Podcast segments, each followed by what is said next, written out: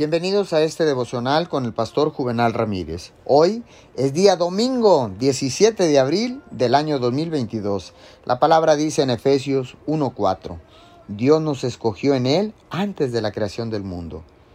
Permítame recordarle algo el día de hoy. Usted no hace una sorpresa para Dios. Él sabía lo que estaba obteniendo cuando lo escogió y lo eligió de todos modos. La palabra dice que Dios realmente nos seleccionó para sí como sus propios hijos. No es casualidad que sea un hijo de Dios. Y Él no solamente lo soporta o simplemente lo tolera. Él te eligió gustosamente porque te ama. Dios ya conocía sus debilidades, cada falla que tendría, cada vez que fallaría, y aún así dijo, te quiero con todo mi corazón. La palabra dice que usted es adoptado como su hijo. Dios es su papá perfecto y amoroso. Con él de su lado, puede estar seguro de que las cosas saldrán bien al final.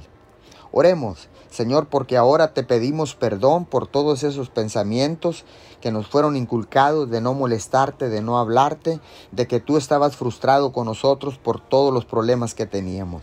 En cambio, ahora sabemos que te encontraremos con los brazos abiertos, listos para recordarnos cuán lejos hemos llegado y lo valioso que somos delante de ti y cuánto tú nos amas. Te damos gracias en el nombre de Jesús. Amén y amén.